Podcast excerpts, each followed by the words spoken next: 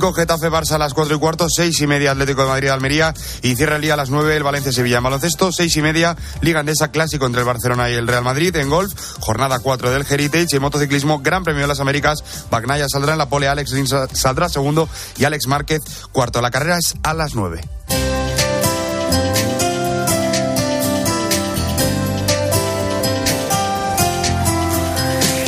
Y hoy en el espejo, Álvaro Real, ¿qué tal? Buenas tardes. Buenas tardes, Iván. Nos contáis la historia de un misionero en Birmania al que el Papa Francisco puso de ejemplo. Sí, mira, Alfredo Cremonesi aprendió de su padre el afán por la defensa de los principios cristianos y de su madre a rezar, a amar y a vivir según la fe.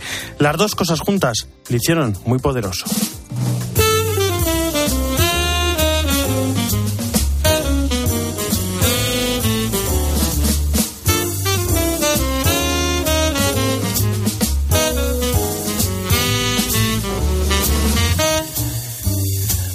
Siente la llamada a ser sacerdote y misionero, pero su salud empezó a mostrar fragilidad.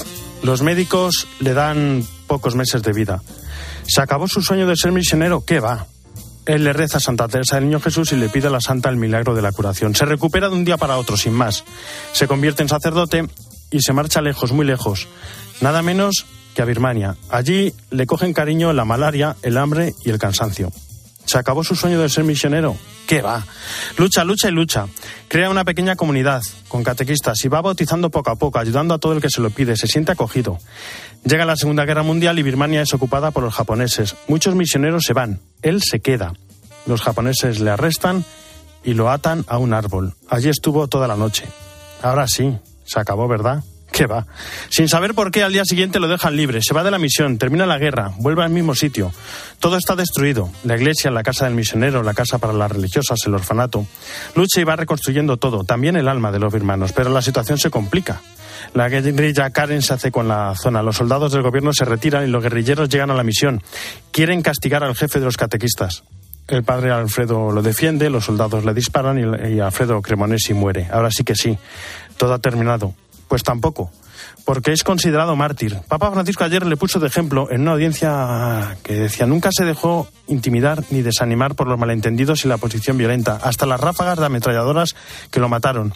Y su testimonio es fuente de misioneros, todo con tres claves, humildad, alegría y asombro.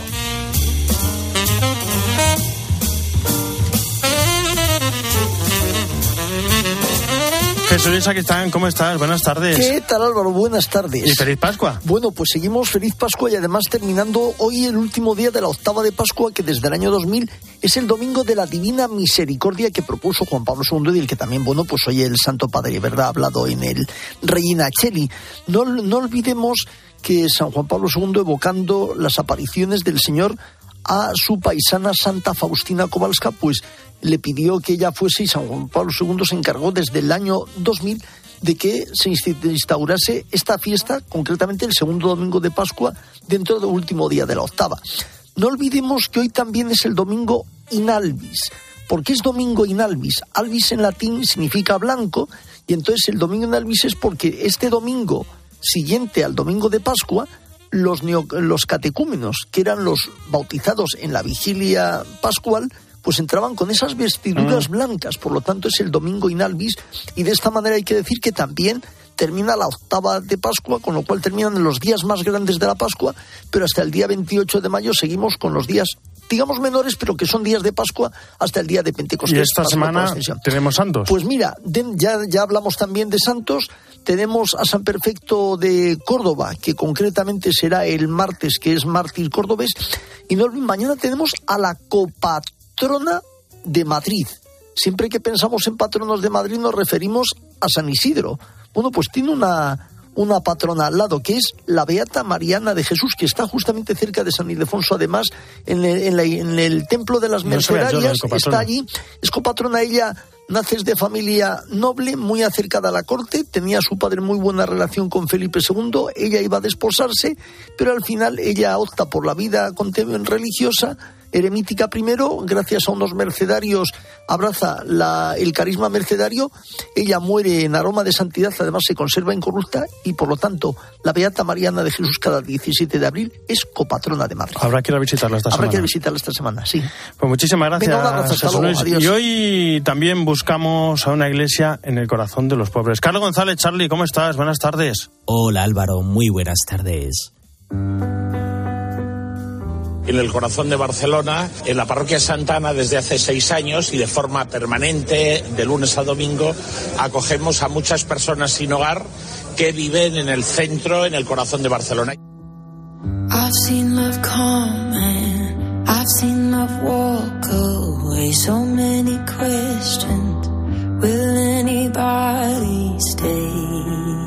La iglesia es mucho más que un templo una plegaria en silencio o un conjunto de personas que comparte el mismo credo.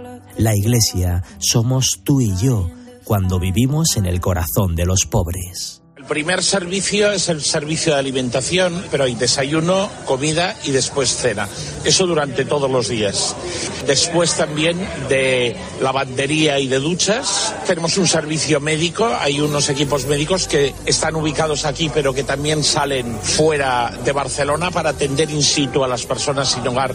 Hay un equipo de salud mental y, y también hay un equipo de acompañamiento espiritual para todas las personas. Y además hacemos la orientación laboral y la de derivación social para que puedan encontrar salida. El pobre sabe que Dios no puede abandonarlo, por eso vive siempre en la presencia de ese Dios que lo recuerda, que lo cuida, que lo arropa en su necesidad. El padre Peyo Sánchez, párroco de Santa Ana, en Barcelona, nos recuerda que la condición de los más necesitados obliga a no distanciarse de ninguna manera del cuerpo del Señor, que sufre en cada uno de ellos. En este momento hay 300 voluntarios colaborando. Ahora estamos asistiendo especialmente a la atención a mujeres en situación vulnerable. Estamos recogiendo, ya durmiendo dentro de la iglesia, a un grupo de personas, pero sobre todo mujeres, si esta es la misión de la iglesia.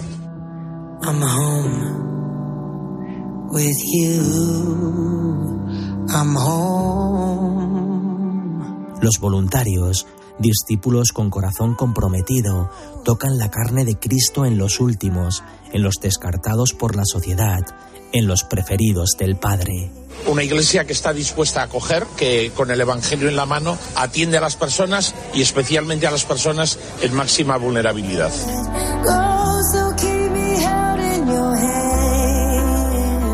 Cada uno de nuestros hermanos que vive en la calle tiene necesidad de Dios de su amor hecho visible gracias a personas santas que viven junto a ellos, aquellas que en la sencillez de su vida expresan y ponen de manifiesto la fuerza del amor cristiano.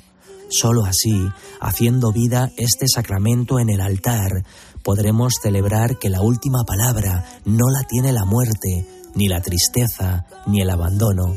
La última palabra la tiene el amor.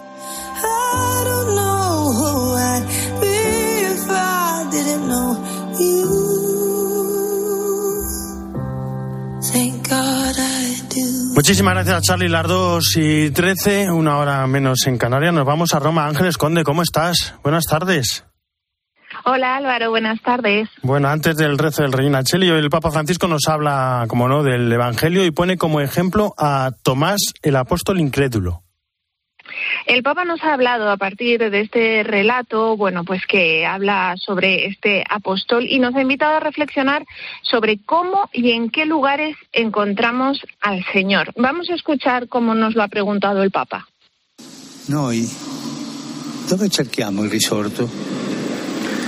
In qualche evento speciale, in qualche manifestazione religiosa spettacolare o eclatante? Unicamente nelle nostre emozioni e sensazioni, oppure nella comunità, nella Chiesa, accettando la sfida di restarci anche se non è perfetta?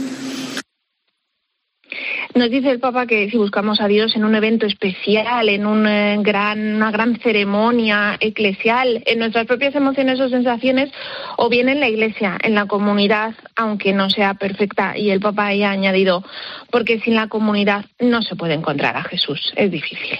Bueno, y tras el rezo del Ángelus fueron muchos los mensajes que nos dejó el Papa, la Pascua de Oriente, la guerra, Sudán, Ucrania, Rusia, la Divina Misericordia. La verdad es que mensajes de todo. Sí, parece increíble. Dura 15 minutos el Regina Cheli, pero al Papa le ha dado tiempo a hablar de todo, sobre todo de una preocupación muy grande que tiene y es por la situación que se ha desatado desde hace unas horas en Sudán. Vamos a escuchar al Papa cómo lo expresa. Seguo con preocupación gli avvenimenti che si stanno verificando in Sudan. Sono vicino al popolo sudanese, ha tanto provato. Invito a pregare affinché si depongano le armi e prevalga il dialogo per riprendere insieme il cammino della pace e della concordia. Ayer es que saltó la violencia en la capital, en Jartún, donde se empezaron a enfrentar los dos generales que fueron los que se repartieron el poder tras el golpe de 2021. Recordemos que Sudán es un país que prácticamente no ha conocido otra cosa que la guerra desde 1955. Ha tenido dos guerras civiles larguísimas. La, última terminó en 2005. Después se extindió Sudán del Sur, ya sabes, el vecino que quería buscar la paz y tampoco la encontró. Bueno, pues una situación muy triste la que se está viviendo estas horas en este nación africana. Y una última cosa, Ángeles. El Papa hizo un mensaje defendiendo a Juan Pablo II, un mensaje, por cierto, que fue muy aplaudido por toda la plaza de San Pedro. ¿Por qué este mensaje? ¿Qué, qué está pasando? Aprovechando hoy que es el Día de la Divina Misericordia, el Papa se ha querido acordar de Juan Pablo II en estos términos. Vamos a escucharlo. Saluto a tutti voi romani, pellegrini, in particolare i gruppi di preghiera che coltivano la spiritualità della Divina Misericordia. Convenuti oggi al santuario di Santo Spirito in Sassia. E certo di interpretare i sentimenti dei fedeli di tutto il mondo, rivolgo un pensiero grato alla memoria di San Giovanni Paolo II, in questi giorni oggetto di ilazioni offensive e infondate. En estos días, dice el Papa Juan Pablo II, objeto de insinuaciones ofensivas e infundadas. La historia es larga, pero voy a intentar resumirla. Pietro Orlandi, el hermano de Manuela Orlandi, aquella joven eh, ciudadana vaticana que era hija de un trabajador de la prefectura de la Casa Pontificia, desaparecida en 1983 sin dejar ni rastro, eh, ha comparecido esta semana porque el Vaticano ha vuelto a abrir la investigación. Estuvo con el fiscal vaticano que, eh, bueno, en palabras de Alessandro Alejandro Didi, que es este hombre, eh, se ha reabierto la investigación porque el Papa Francisco quiere ir hasta el fondo de la verdad sobre este asunto. Pietro Orlandi, el hermano de Manuela, fue el martes a un programa de televisión eh, aquí en Italia y dijo lo siguiente, que le habían dicho, le sonaba voces, había oído que Juan Pablo II, junto a dos monseñores polacos, salía de noche del Vaticano y, palabras literales, no precisamente para bendecir las casas. Eh, semejante insinuación bueno, pues eh, ha sido eh, condenada de parte, por ejemplo, del cardenal Divich, que era el secretario personal de Juan Pablo II, de parte del Vaticano, y esta mañana ha sido el Papa Francisco el que ha salido así en defensa de Juan Pablo II. Sobre todo dice el Vaticano que son acusaciones eh, que son una locura, innobles, y más que nada contra una persona que está muerta y que ya no se puede defender. Pues un mensaje rotundo el que nos dejaba Papa Francisco. Y muchas gracias, Ángeles. Un abrazo. Un abrazo, Bon Álvaro. Arrivederci. Buena doménica. Arrivederci. Y este es el, sonado, el sonido del día en España. Lo escuchamos.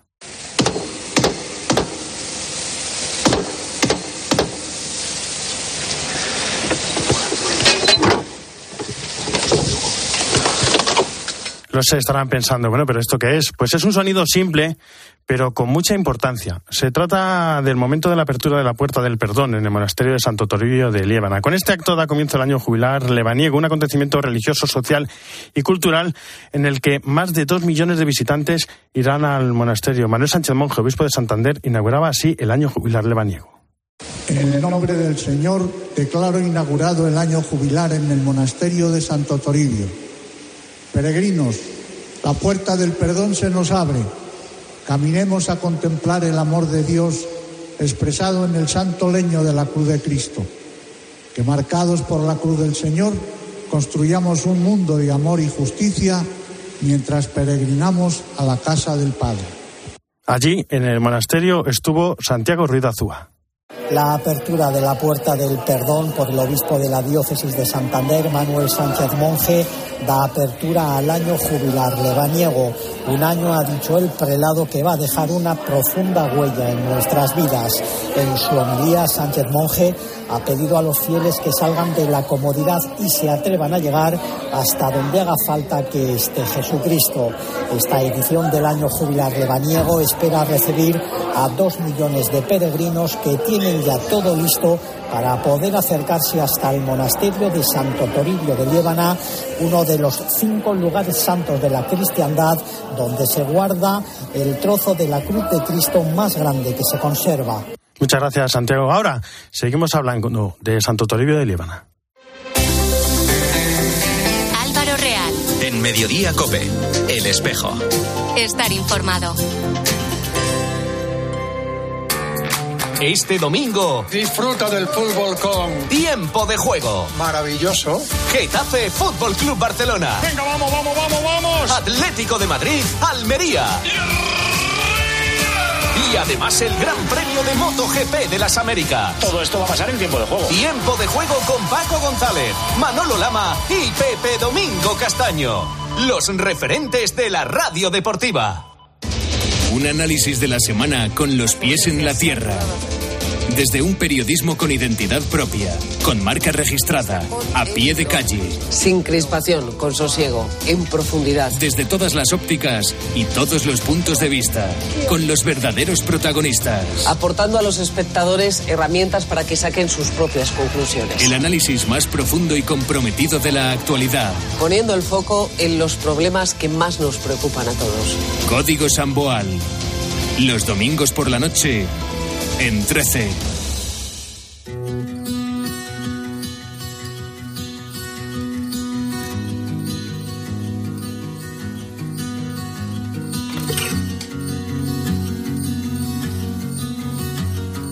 En Mediodía Cope, El Espejo. Estar informado. All my words fall short. I got nothing new. Bueno, en este día tan importante de apertura de año jubilar, quería que habláramos de Santo Toribio de Líbana. Y digo, pues, ¿con quién podemos hablar de Santo Toribio de Líbana? Pues, ¿por qué no? Con nuestro experto en, en santos, Jesús Luis. ¿Qué tal, Álvaro? Buenas tardes de nuevo.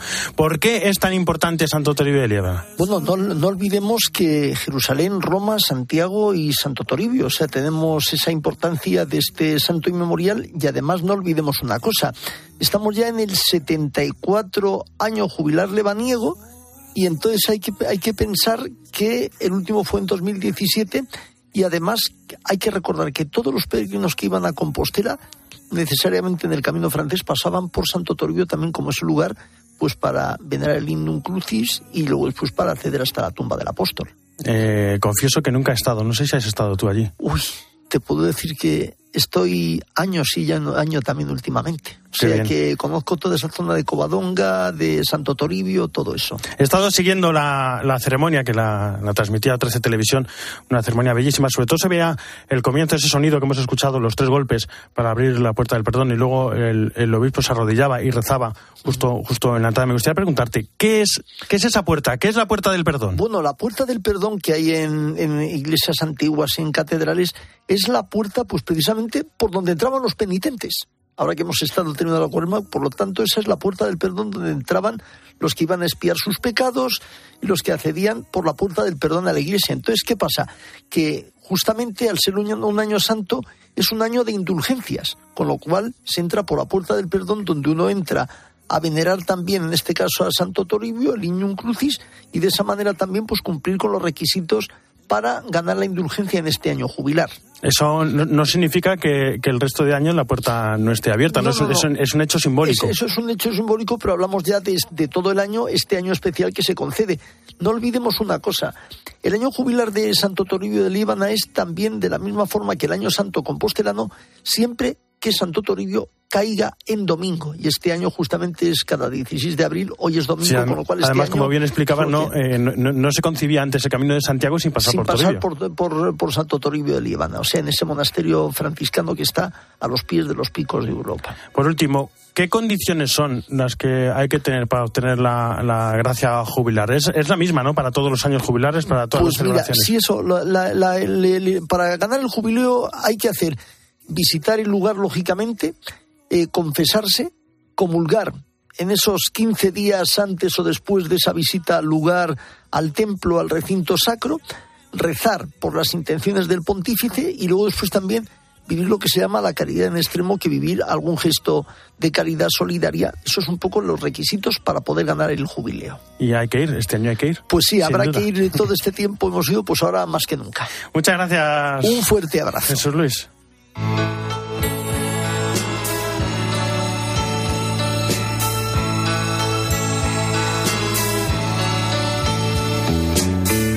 Brilla el tibio sol con un nuevo fulgor, dorando las arenas.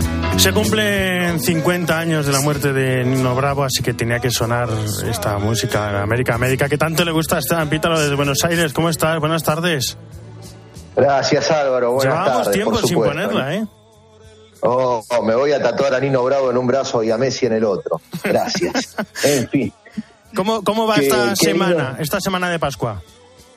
muy linda semana de Pascua, lindos días, por supuesto, para la oración, para Cristo resucitado, aprovechada por muchos para lo que fue la misión, particularmente en México. Álvaro, vos sabés, más de 12.000 miembros de la Juventud y Familia Misionera, una obra de Regnum Christi, llevaron adelante una mega misión en este país, en realidad 20.000 miembros de Regnum Christi en todo el mundo, sumando los misioneros que estuvieron además misionando en Costa Rica, en El Salvador, Guatemala, Honduras, Estados Unidos, Canadá y Filipinas.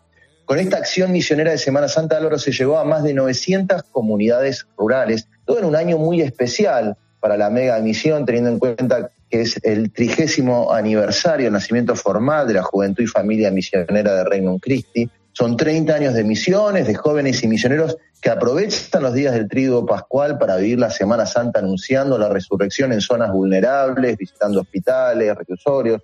En estos 30 años, Álvaro, se llegaron a 7 millones de hogares. Una maravilla lo que están haciendo las familias y los jóvenes de Regnum Christi desde México. Ahora, parece, Álvaro, casi moneda corriente que pasemos por Nicaragua todos pasar, los fines de semana. hay que pasar todas las semanas, por lo menos, para recordar lo que está ocurriendo allí. Sí, y además y, y- y a contemplarle y, a- y solidarizarnos, ¿no? En este caso con lo que son es la familia religiosa de las monjas trapenses que fueron expulsadas a Panamá. Esta semana se confiscó su monasterio y además Álvaro se expulsó a dos religiosas costarricenses de las dominicas de la Anunciata. Vean la foto, por favor, porque estamos hablando de religiosas de avanzada edad, de complejidad para movilizar, sencillas de rueda, que colaboraban en un hogar de ancianos. Por supuesto, la otra cara de la dictadura nicaragüense es la recepción de las iglesias centroamericanas y también las norteamericanas, acogiendo a tantos hermanos expulsados de Nicaragua. Dios acoge a todos siempre. Justamente un mensaje de este domingo de la misericordia. Dios acoge a todos, decía el Papa. Recién, en esta ocasión, un ejemplo en Chile, en el Centro Penitenciario de Concepción, el arzobispo Fernando Chomalí, que es escritor, además, va a presentar esta semana una de sus obras de teatro en el penal, una obra para las reclusas que se titula Al final, una obra que invita a la reflexión sobre cómo actuamos, actuamos ante las preguntas complejas, una obra que muestra acercándose a la prisión también que Dios no se cansa de perdonar. Un lindo gesto en torno a esta celebración del Domingo de la Misericordia en Concepción, Chile. Dios acoge a todos. Y otra pincelada de misericordia, Álvaro, en Colombia, en Bogotá, donde funciona el Distrito de la Misericordia, una zona de la capital colombiana de las más vulnerables, donde la iglesia se coordina para prestar atención a los casos más complejos en niños, jóvenes, adultos y ancianos. Una iglesia de manera sinodal entre la arquidiócesis junto con varias comunidades religiosas y por supuesto las comunidades parroquiales. Una acción pastoral allí donde todo cuesta, donde todo es oscuro. Ahí se termina fundando el Distrito de la Misericordia en Bogotá, porque Dios acoge a todos. Feliz Domingo de la Misericordia. Feliz Domingo de la Misericordia, Esteban. Un fuerte abrazo. Hasta la semana que viene. Abrazo. En la producción, Jesús Luis Aquistán, en el control técnico, Natiela Escobar y en control central, Fernando Rodríguez. Ya saben que el espejo no termina, sino que gira y ahora nuestro reflejo se abre hacia Mediodía Cope con toda la información nacional e internacional que nos trae Iván Alonso. Iván, buenas tardes de nuevo. ¿Qué tal? Buenas tardes de nuevo, ¿Con qué vamos Álvaro. hoy? Pues eh, vamos a hablar de un tema que es esencial, es eh, primordial y que preocupa mucho, el de la sequía. Ahora mismo que vivimos en España, en nuestro país, con varios puntos clave importantes en un estado tremendo, catastrófico casi, por ejemplo, Andalucía o Cataluña, que vive una de sus peores sequías de la historia.